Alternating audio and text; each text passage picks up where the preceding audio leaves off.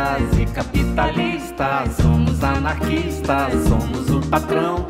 Somos a justiça, somos o ladrão. Somos da quadrilha, viva São João. Somos todos eles da ralé da realeza. Somos um só, um só. Olá, estudantes, trabalhadores e desempregados, também são trabalhadores. É, estamos aqui em mais um podcast do Adiante e meu nome é Rafael Petito, sou estudante do Colégio Novo Tempo. Sou Antônio, professor e coordenador aqui do Colégio Novo Tempo. Eu sou Ícaro, estudante. Ex-estudante. Eu sou o Gianluca Pitinho, eu sou estudante do Colégio Novo Tempo. Eu sou Deise Braga, também estudante do Colégio no Tempo. Meu nome é Vitória, eu sou estagiária no Novo Tempo e eu faço cinema.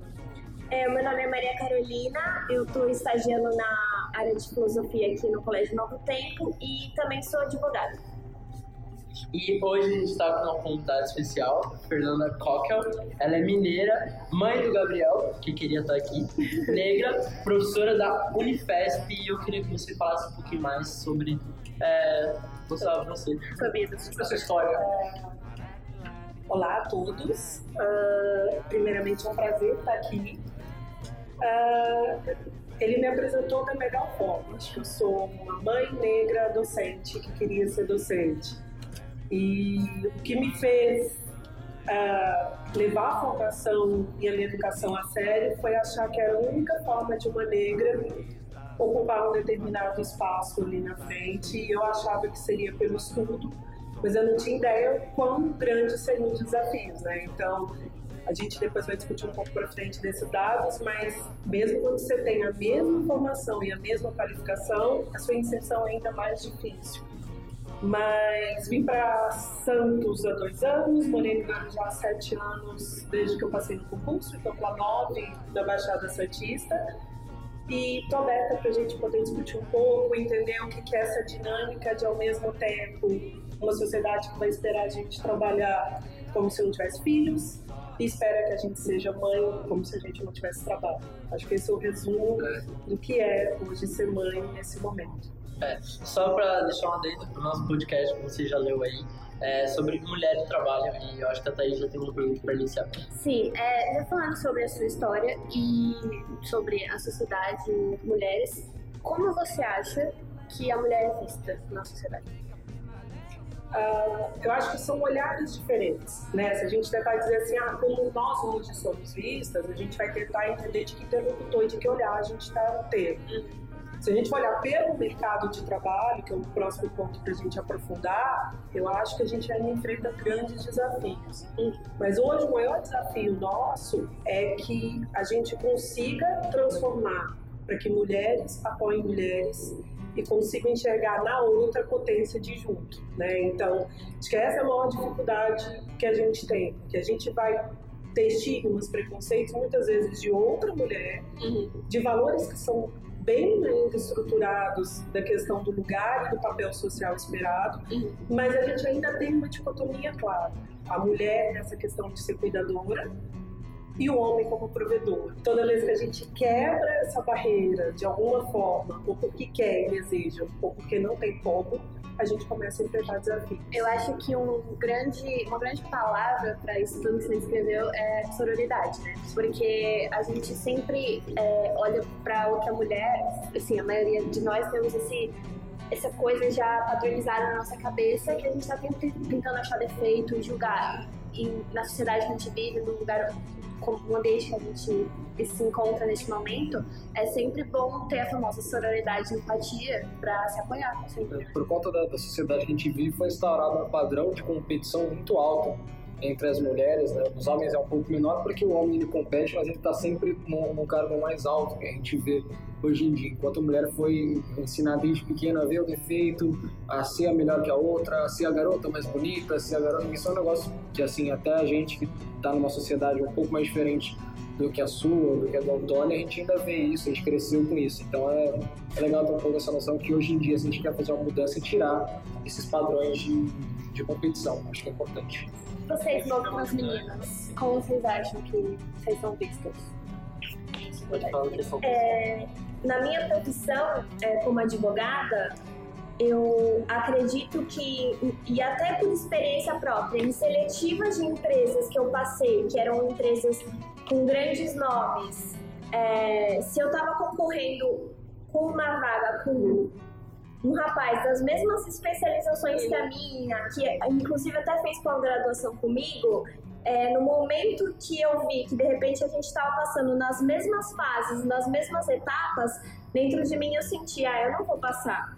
Porque, de repente, é, tem, tem, certas profissões que já geram uma competitividade na figura masculina como sendo uma figura mais forte. Mais poderosa. Exato. Então, assim, para você defender uma tese, para você é, ser advogado de defesa de um processo, representar uma empresa, de repente, o estereótipo de mulher já passa uma fragilidade de tudo que você está falando. Então, isso é muito ruim quando você se vê nessa situação e você tem uma intuição de que você não vai ser levado a sério. Então, eu acho assim, hoje em dia, a gente quebrou vários tabus e talvez a gente tenha uma sociedade que olhe um pouco melhor a mulher. Uhum. Mas isso é muito é, pequeno perto das conquistas que ainda a gente vai ter pela frente. Ela levantou dois pontos importantes. Ela trouxe a dominação masculina, o dia mesmo, questão simbólica do que se espera de profissões masculinas e traz mais uma questão que é a sociologia das emoções, que é quando a gente começa a pensar assim, tá, então para eu ocupar aquele cargo que é visto como masculino, eu, mulher, preciso passar a ter características esperadas desse meio masculino. E aí que nos torna frágil. Porque é aí que a gente vai tentar competir da mesma forma e aí a gente vai ter que fazer duas escolhas. O que, que são escolhas? Ninguém está dizendo que mulher precisa ter filho. Mas como que ela, a partir do momento que ela quiser ter, ela vai conseguir concorrer de igualdade nesses cargos vistos como masculino? Né? Que dedicação exclusiva é essa que você vai ter para a empresa, então você vai abrir mão de outros lados. Então, só para a gente acrescentar essa questão da sociologia das emoções, que quando você pega mulheres que ocupam cargos vistos como masculinos, a gente tem dois pontos. Um é que esse cargo passa a ser desvalorizado economicamente. Quanto mais mulheres ocupam cargos masculinos, mais eu diminuo o valor social e econômico desse cargo. Uhum. E você passa a ter uma segunda característica, que é essa mulher passar a ter comportamentos vistos pela sociedade como de homem, porque ela não consegue entrar e se inserir nesse meio da forma que ela gostaria de ser. Então você vai criando sociologias para não sociologias, mas formas de lidar com as emoções diferentes. Sim, é, e mesmo quando a mulher ela pega essas características masculinas, a sociedade já não vê mais como masculinas e já deturpa ela, tipo, a mulher não é uma boa líder, ela é mandona.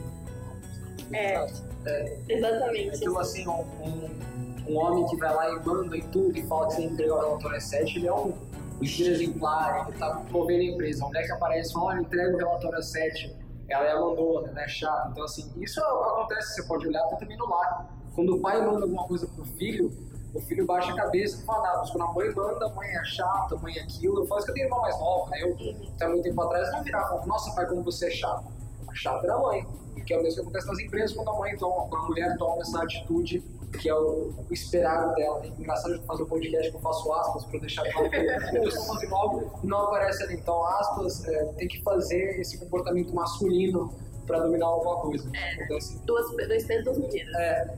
O que eu estava conversando, até que a gente bateu um papo um pouquinho antes de começar a realizar o podcast, é que a gente estava conversando sobre as grandes empresas aqui do Brasil, é, que tem grandes cargos, que tem líderes. Então, assim, é, eu mostrei um levantamento para o pessoal que apenas 24% dos cargos são liderados por mulheres. Então, quando a gente conversa sobre que avançamos e que está ok, a mulher está sendo mais bem vista, mais bem acolhida, certo, mas a gente ainda realmente tem, tem muito a se avançar ainda nesse sentido.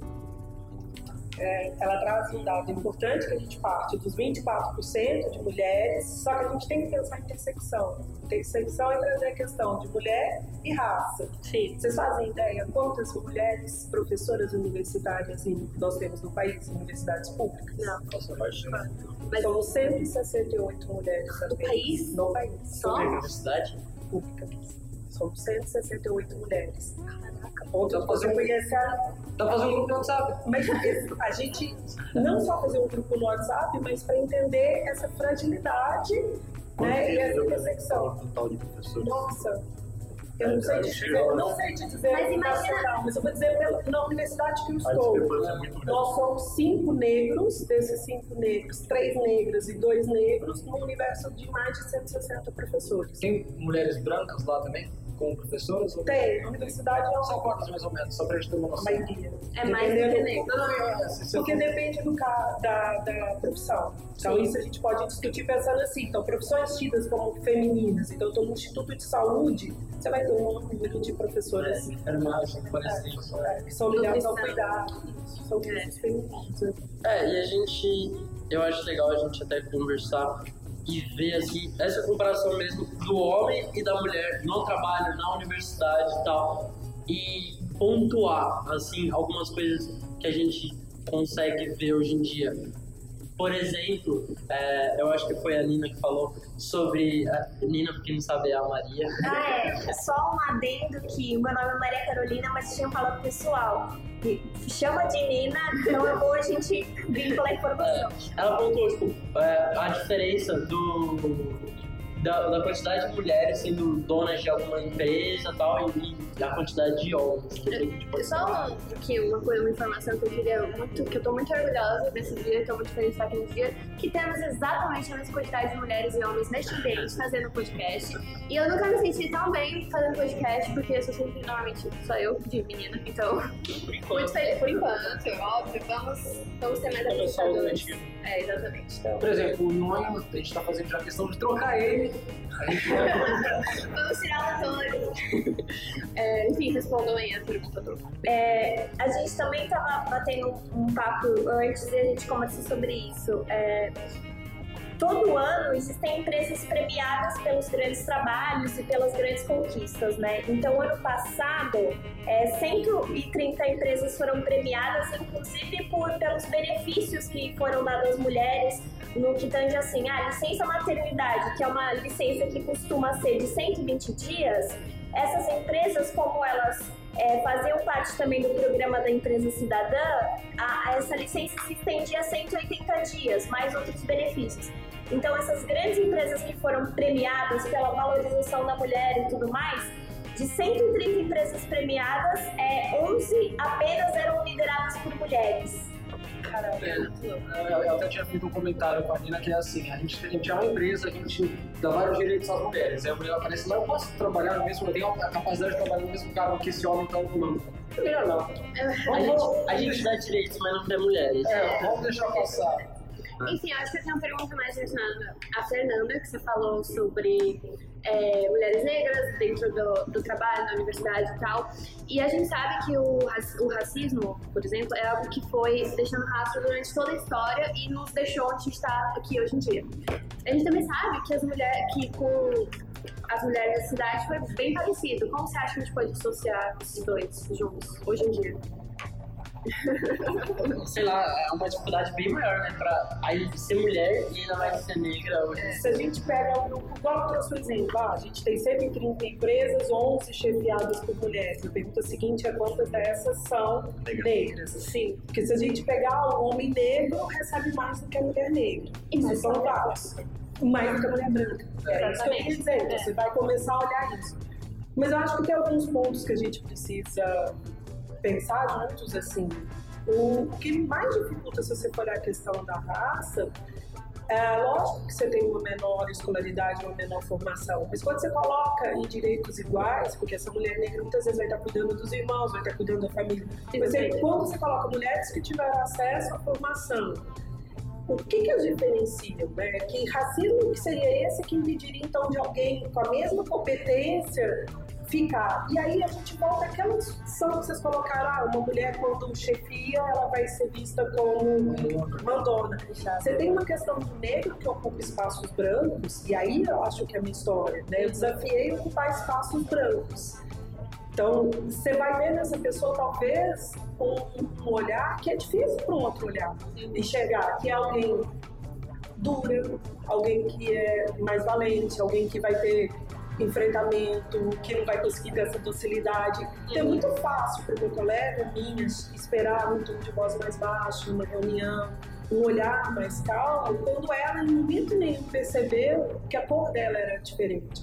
Então, assim, eu tenho um dos fatos para mim que eu nunca vou saber se foi racismo ou não. Mas quando eu entrei na Unifesp, eu fazia 36 horas de graduação. Hum. Os colegas faziam muito. Eu nunca vou saber se isso foi pela cor ou não, mas, mas eu, só, eu tive que perder meu primeiro filho, que era o Arthur, por um aborto que eu tive, espontâneo ou não, pelas condições de trabalho, para eu dizer, chega, basta, eu já perdi meu maior bem, que para mim era, e eu não vou aceitar mais essa situação. Então, assim, mesmo que não seja racismo, as pessoas vão ter que assumir o privilégio, e as pessoas não querem assumir, porque os demais podiam fazer oito, enquanto não. Então, dia a dia da Unifes, as pessoas vão me perguntar como a sala está suja, vão perguntar onde está o papel, elas vão me perguntar que horas fecham o serviço. E aí, você é velado, você vai dizer, fala assim, ah, você está perguntando para mim porque eu sou negra? Né? Não tem como você questionar isso. É porque não é. É o desafio de ocupar espaços que não são para você. Então, que não são vistos. É, nossa, até ficar chocado de ficar pensando assim. A gente conversou disso também de um filme, não sei se vocês viram Estrelas do Tempo. Não. Esse filme é maravilhoso que são de mulheres negras trabalhando na NASA e ocupando o espaço que teoricamente não era delas. Tem uma foto até que é de cara branco, só é, negra. E, assim, e, e, e é legal isso porque elas lá eram vistas desse mesmo jeito, elas eram levadas a sério. Tudo se não fossem elas, a gente não teria nada do que a gente tem hoje em dia, é, pelo menos os avanços tecnológicos. Então é um pouco chocante ouvir isso, ainda mais como homem, porque assim, eu sou muito interessado nessas pautas, mas eu não, não vivo na pele o que é ser uma mulher nem o que é ser negro. Eu sou bem branco, não sei o que é, o que todas vocês passam. Então, assim, é muito louco estar ouvindo isso. Eu espero que se você for homem também, branco, esteja ouvindo, você tenha esse mesmo sentimento que o nosso, que é de, assim, é, infelizmente as coisas não são boas, mas que a gente possa trabalhar para mudar. Só não queria fazer isso bem. E assumir nossos privilégios. É, assim, exatamente sobre isso que eu queria falar. É, usar nossos privilégios. Por exemplo, eu sou uma mulher e vocês aqui, todos os homens ao meu lado, vocês têm mais privilégios que eu, mas eu eu comparada a uma mulher é, negra ou LGBT, eu tenho mais privilégios que ela. Então, eu acho que é muito importante saber que você tem esses privilégios e usá-los de forma para que você possa garantir que tenha mais justiça e igualdade entre as pessoas que não têm tanto privilégio.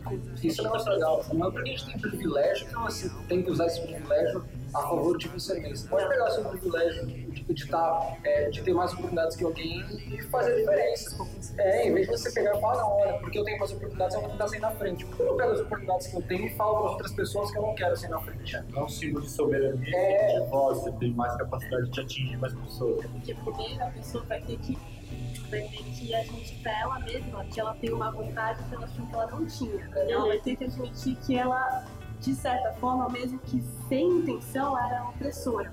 Uhum. E se você é opressor, você teoricamente é o vilão da história. Sim. Aí você vai ter que trabalhar todo um lado psicológico. Exatamente, você vai ter que desconstruir essa parte que de quem tem privilégio é vilão. Não, você pode ser o cara que ajuda. Né? Eu não sei se vocês chegaram a ver aquele vídeo que tem da. Nessa época de lição surgiu vários memes da Barbie. Fascista. A Barbie fascista tudo. E tem um vídeo que é relata muito bem isso, que é uma garota mandando um áudio falando assim, a culpa não é minha que o pai dela não deu emprego para ela, só tem umas coisas que eu tenho porque eu mereci. Aí você ouvir isso, você fala, o que, que é esse merecimento? É, meu pai é dono de empresa é, assim. Meu pai é dono de empresa assim, eu mereci esse cara. Não, você pode pegar esse cara que você tem e falar, então eu quero empregar mais gente como eu, já que meu pai é o dono dessa empresa, que ele me deu emprego, então eu pego e coloco mais mulheres para trabalhar ali. Sabe, assumir esse papel de que não é porque eu tenho privilégios que eu sou ruim, e sim que por conta da sociedade eu tenho e vida que segue, fazer melhor com isso do que aproveitar. Eu acho que o que é interessante a gente falar é um termo é, cultural que é muito vinculado até no feminismo, em coletivos, né, até no lado de militância, mas é interessante o termo. Quando a gente fala de lugar de fala, é que você é protagonista da sua própria luta. Então, assim, o meu lugar de fala aqui é como mulher e mulher branca, né? Então, assim, é, eu não posso falar, de repente, a dificuldade que a Fernanda tem, porque ela é mulher e ela é negra. Então, assim, o máximo que eu posso fazer é ser solidária com ela e ter sororidade né, nessa luta. Mas ela é protagonista sobre a própria luta dela. Eu lembro uma coisa que mexeu muito comigo foi aqui em Santos. Teve um evento sobre empoderamento, feminismo. Daí Eu falei, meu, vamos, bora, vamos lá. E daí, quando eu cheguei, e eu cheguei atrasada, e olhei no palco, era um palestrante homem para falar sobre a dificuldade que eu, como mulher, passo. E não, você é dona de si, dona do seu corpo, de suas regras, né? Tipo, Então por que eu não posso falar no palco? Exato, então assim, é, a gente tem que saber e ser muito assim, consciente nesse nosso É. lugar A de gente precisa muito entender isso, cara. Que no- o feminismo, óbvio que envolve os homens. A gente também, o feminismo, a sociedade, ela elabora um estereótipo pro homem que é de poderoso, que tem que ser bem sucedido e tal. E claro, você é parte do movimento, mas você tem que entender que o protagonismo é das mulheres, sabe? Eu, eu, por exemplo, eu sou. Eu gosto muito de toda a parte que envolve direitos LGBTs. Talvez porque por eu ter eh, entrado. É, pessoas próximas que fazem parte das comunidades tudo têm entrado e veem a justiça que eles são. Em nenhum momento eu me posiciono e falo assim, ah não, eu sei o que ele sofre. Eu não sei. Mas eu, a partir do momento que eu simpatizo com essa luta e eu sei o que ele passa, eu posso vir e falar, olha, eu apoio isso, eu não sei o que ele passa, mas eu, com meu posicionamento, eu vou, eu vou ajudar. Eu não preciso pegar e falar assim, ah não, eu sou, eu, eu sou feminista, eu como homem, mulher tem que fazer isso. Não, não é, ué. Eu, eu, eu posso ouvir. Isso, assim, por mais aquele caso da Kefra, por mais que eu não concorde com muita coisa, acho que todo mundo aqui sabe o seu, eu, eu, faço, eu, eu gosto dessa ideia que, assim, o homem não tem que virar e falar o que vai fazer. Olha, você, mulher, tem que fazer isso, ou não acha que tem que fazer isso. Ele tem que virar e falar assim: olha, eu simpatizo com a sua luta, eu acredito em tal coisa, que ele pode dar sugestão. Quem sabe ele tentar entender. É, esse é o legal, assim, por mais que o homem também não seja protagonista, às vezes ele falar algo de outra perspectiva ajuda. Que é, por exemplo, quando a gente junta várias pessoas de várias áreas para tentar resolver alguma, algum problema, às vezes você pegar o homem e, e colocar na cabeça dele que assim, ele não é protagonista, mas ele pode ajudar sem ser o protagonista, é, é- é o melhor caminho, porque ele pode vir e falar, olha, eu do meu ponto de vista eu acho isso, isso e isso, o que, que vocês acham? É fazer essa conversa, nem, não é nem um dar o outro. Até porque tanto o feminismo só existe por conta da mulher do homem, quanto o machismo só existe por conta da mulher do homem. Não dá pra ter um, é, não dá pra ter um, movi- movimento que seja só de um lado, porque a sociedade é, ela por mais que tenham hoje, hoje em dia várias, várias é, orientações sexuais, vários gêneros, neutros, binários, pô, a sociedade ela é feita do homem e da mulher, então assim, eles têm que estar nessa luta juntos. Então assim, poxa, eu sou, sou amigo da Thaís. Eu já vi as coisas que ela passa sobre por ela ser mulher. Por que eu vou contra isso? Eu vou ajudar, eu quero fazer parte disso. E que ela falar que eu tô, que eu tô fazendo certo, eu escuto. Você vai usar- o seu privilégio de homem branco pra se solidarizar. Ah, aconteceu, né? O caso agora do Nego do Borel também, foi uma mega polêmica, um monte de coisa assim. A Anitta se posicionou e falou: Meu, é, por mais que ele esteja errado, ele é meu amigo, eu vou tentar ajudar ele. O que eu acho que tem que fazer, não tem que pegar e pisar no homem, que nem aconteceu com o caso da Kefra, o cara sair humilhado em rede nacional, mas você também não tem que pegar o cara e, e dar toda a voz. Acho que tem que ser um meio termo. Aí nesse caso, para que você escute, você converse e a pessoa entenda. Vamos pensar do trabalho, trazer para a realidade. Em que lugar? Não é isso. É para pensar em que lugar esse homem pode ser solidário e ele pode lutar junto. Vamos pensar na questão da licença maternidade. Né? São cinco dias para licença paternidade. Quem ausenta cada doença do filho é a mãe. Quem pede esse horário de trabalho para ir na visita, pré-natal. Quantos pais acompanham as mulheres nesse pré-natal? Que direito que é esse? Então, o primeiro espaço é: você tem país já onde a licença é escolhida pelo casal. Pode sair tanto o pai ou pode sair a mãe, ou podem sair os dois num tempo menor, ou cada um num período e o outro retorna. Então, assim, a gente tem lutas para se pensar conjuntas que vão além. Se a gente é desvalorizada porque é vista como frágil, ou a gente é desvalorizado porque a gente tem filhos para cuidar e a gente vai se ausentar, mas peraí, o filho é só nosso. Né? É. Parimos sozinhos, e mesmo aquelas que pariram que são mães só. Como que a gente vai trabalhar a questão e que essa luta, para ser conjunta, o homem tem que virar e falar: não concordo, não concordo não só com a minha licença paternidade de cinco dias, como também não concordo da carga ser sozinha dessa mulher. Eu tenho uma experiência de antes de virar professor, de ter trabalhado em agência de emprego. E eu pude ter contato com donos de empresa que iam lá buscar trabalhadores e que deixavam claro que queriam homem, porque a mulher podia ficar grávida. Só o fato de poder ficar grávida já tornava incapaz do trabalho. E eu achava absurdo. E eu não seguia o que ele pedia. Primeiro porque é uma orientação do governo, você não pode fazer essa discriminação. Segundo, por consumo, não faz o menor sentido você colocar desse, nesse ponto. Tem mulher que não quer ser mãe, tem mulher que não tem como ser mãe. E mesmo que queira, é claro todo mundo é. É, é, conclusão que a mulher não engravida sozinha. Exato. Né? Não é, você não tá na sua casa, putz, engravidei. Mas também pode virar pai. a gente tem a realidade do Brasil que muitas mulheres são mães solteiras. Sim, só que esse é um outro ponto que facilita para o homem continuar vagabundão, digamos assim. Sim. Eu vou ficar no meu trabalho, para que eu vou cuidar do meu filho? Ou da minha filha? A mulher que fica, casa cuidando. ela tá seis meses em casa, Essa invisibilidade começa antes do mercado de trabalho, começa na universidade. Eu sei quantas mães alunas eu tenho e o quanto que eu tenho que apoiá-las, porque elas voltam por três meses. A gente não está falando de seria 20 dias. Uhum. Uma volta para a universidade por três meses. A gente está falando de horários que é contra tudo Três de meses creche. engravidas, três meses com o filho já, já nasceu. Agora, Não, ela sai só três meses pós. ela sai depois. Só, Ah, tá. só Ou seja, o filho dela só precisa de três meses pra ela. Só. E aí vai contra o aleitamento materno exclusivo de seis meses, vai contra o fato que você tem uma orientação do médico que diz que essa aluna tem o direito de ficar com a criança se estiver amamentando. E como eu apoio o aleitamento materno das mães universitárias, tem um ponto que é super interessante que eu amamentei quatro anos e sete meses. E eu terminei em dezembro agora. Falei, pronto, eu teria formado, né? Se eu estivesse estudando, porque a, a legislação vai dizer que só garante essa entrada da criança no caso do eleitamento. Então, é invisível, você não vê os pais perdendo aula. Você sabe que o atestado da mãe aluna não conta? Porque da empresa ele não quer pegar, porque a mãe aluna não conta. O atestado não me do filho não abona a falta dela escolar. Isso, Não. isso você falou um pouquinho antes, eu, eu, eu bati muito nessa tecla agora em 2018, em vários debates que é assim, por que a mulher ela tem que ter, o, por que o homem não tem o tanto tempo que a mulher tem é, de licença ma- maternidade? Porque, meu, a mulher, ela, ela tá ali grávida, poxa, é só você olhar toda a figura que a gente tem, a mulher nem sempre está capaz de poder dirigir, trabalhar por conta da gravidez, quem poderia fazer isso é o parceiro dela, que está ali responsável por mas ele não pode estar em casa porque tem que trabalhar. Eu, eu sou a favor, assim, exclusivamente, assim, 100% de que o, o homem tem que ter o mesmo tempo que a mulher tem de, de licença. Os dois fizeram filho, porque quando você coloca isso, você vê, você diminui drasticamente, pelo menos assim, ao ver, o número de mães que vão ter, que vão ser abandonadas pelo pai que está trabalhando, porque ele vai estar ali presente, ele vai poder assistir o pré-natal sem perder um dia de trabalho, ele vai poder estar ali, ele vai poder sentir o que a mãe sente, todo esse laço que a mãe cria durante nove meses por estar na barriga, o pai poderia estar mais presente nisso, porque ele não está trabalhando.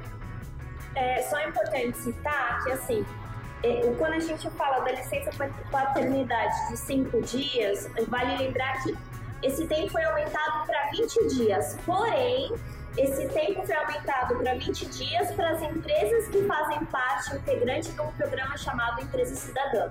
Então, a gente ainda tem essa disparidade de homens que têm esse benefício, aí, entre aspas, de cinco dias e alguns com 20, né?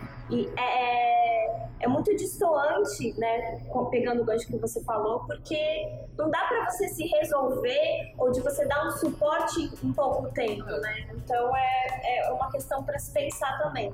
É, eu acho que é muito importante que a gente está falando, com certeza, sobre a licença maternidade, a comparação do homem e da mulher no trabalho. É, Já que a gente está falando também sobre filhos, eu acho meio justo só falar sobre casais heterossexuais. Porque existem muitas duas mães, dois pais, então acho bom a gente dar um, também alô para esse tipo de causa, apesar de a gente estar falando sobre outras. E ali tem que estar aberto a essas, exceções também. Como é que o, o- Eu não sei se já tem algo previsto na lei em questão disso, mas como é que um casal de dois pais vai tirar só cinco dias de licença maternidade e adotou um filho é, tipo, é, recém-nascido? Um, um parado Você tem alguns servidores públicos que já conseguiram o tempo de licença, em caso de alegação de dois casal, ah, mas é ainda na justiça. Um direito dado, uma briga. Eu acho que eles também de ideia. Eles construíram também essa ideia de que só um casal hétero pode ter um filho.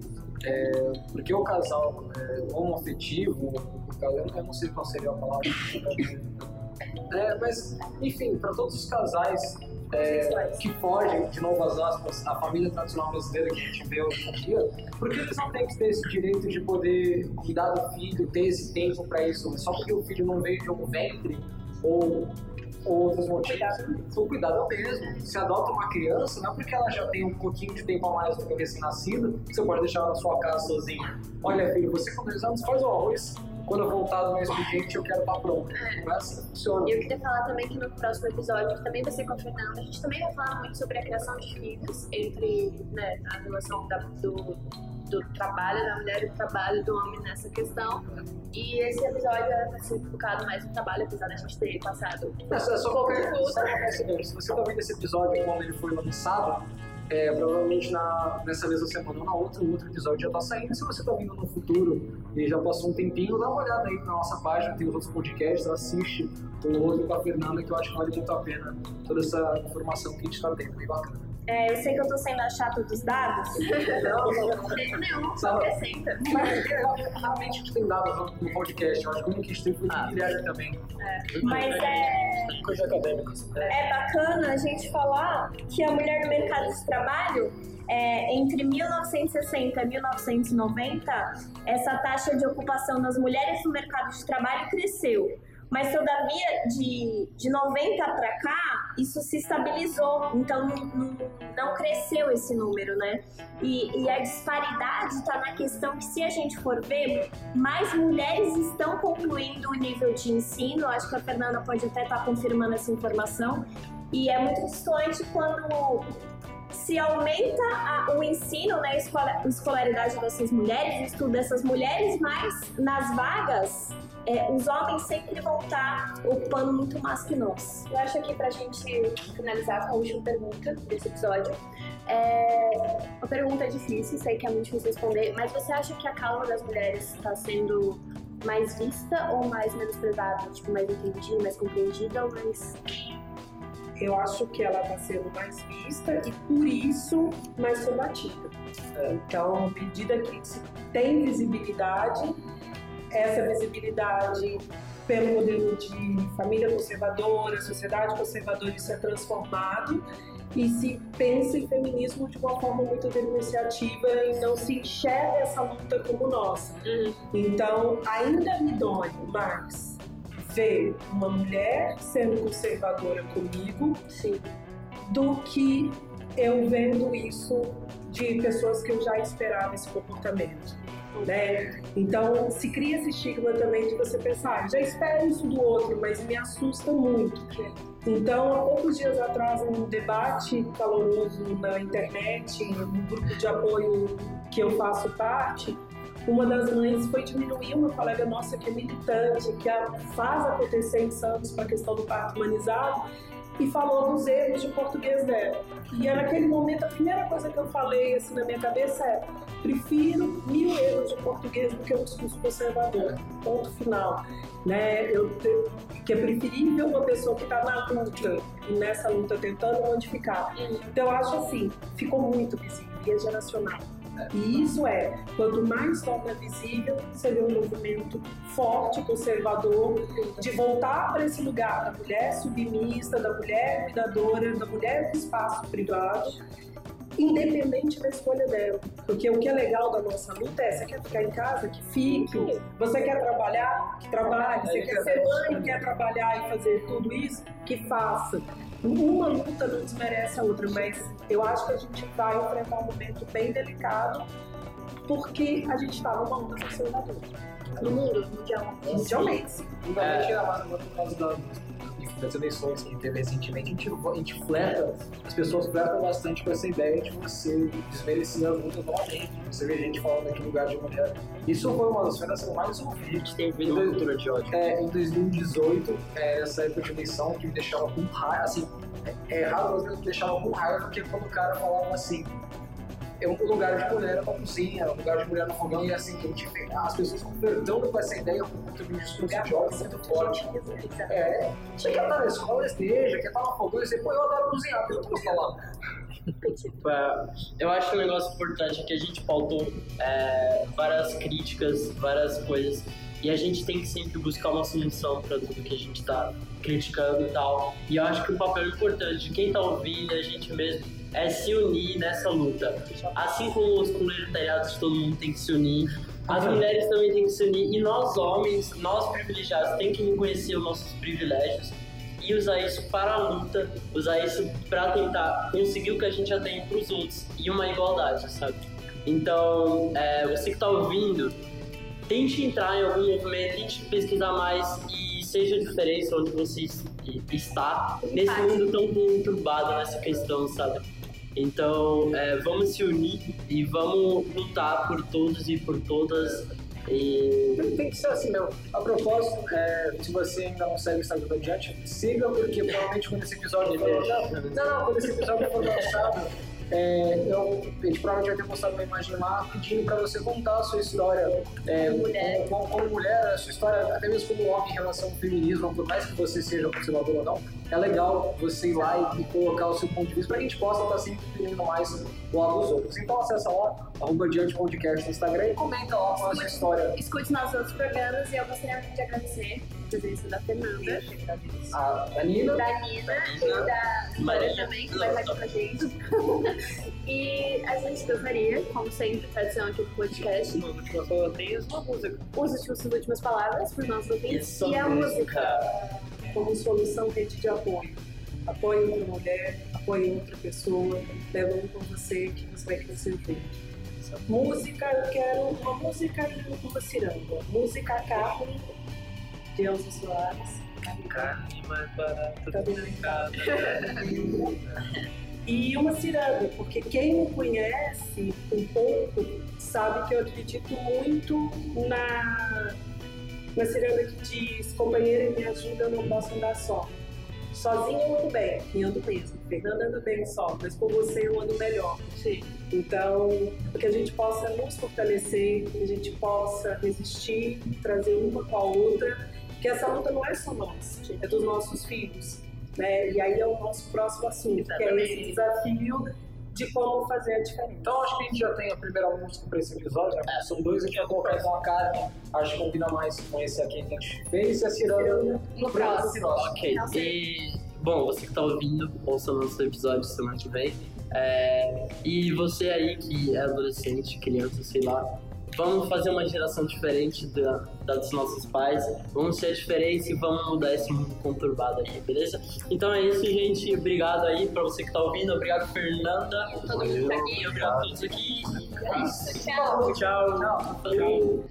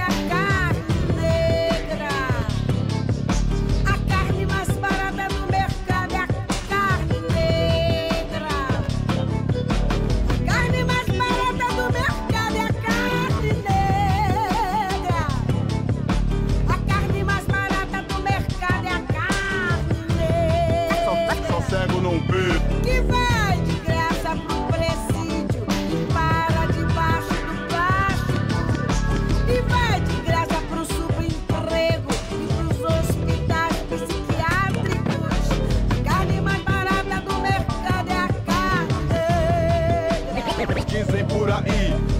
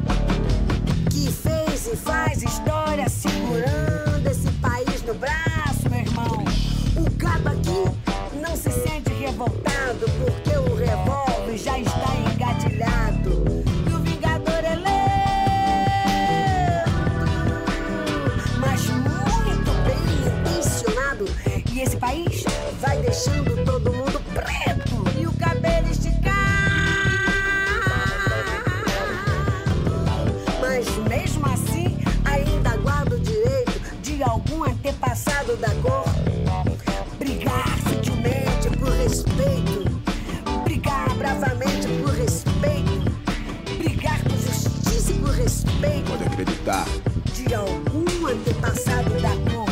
Brigar, brigar, brigar, brigar, brigar. Liga aí,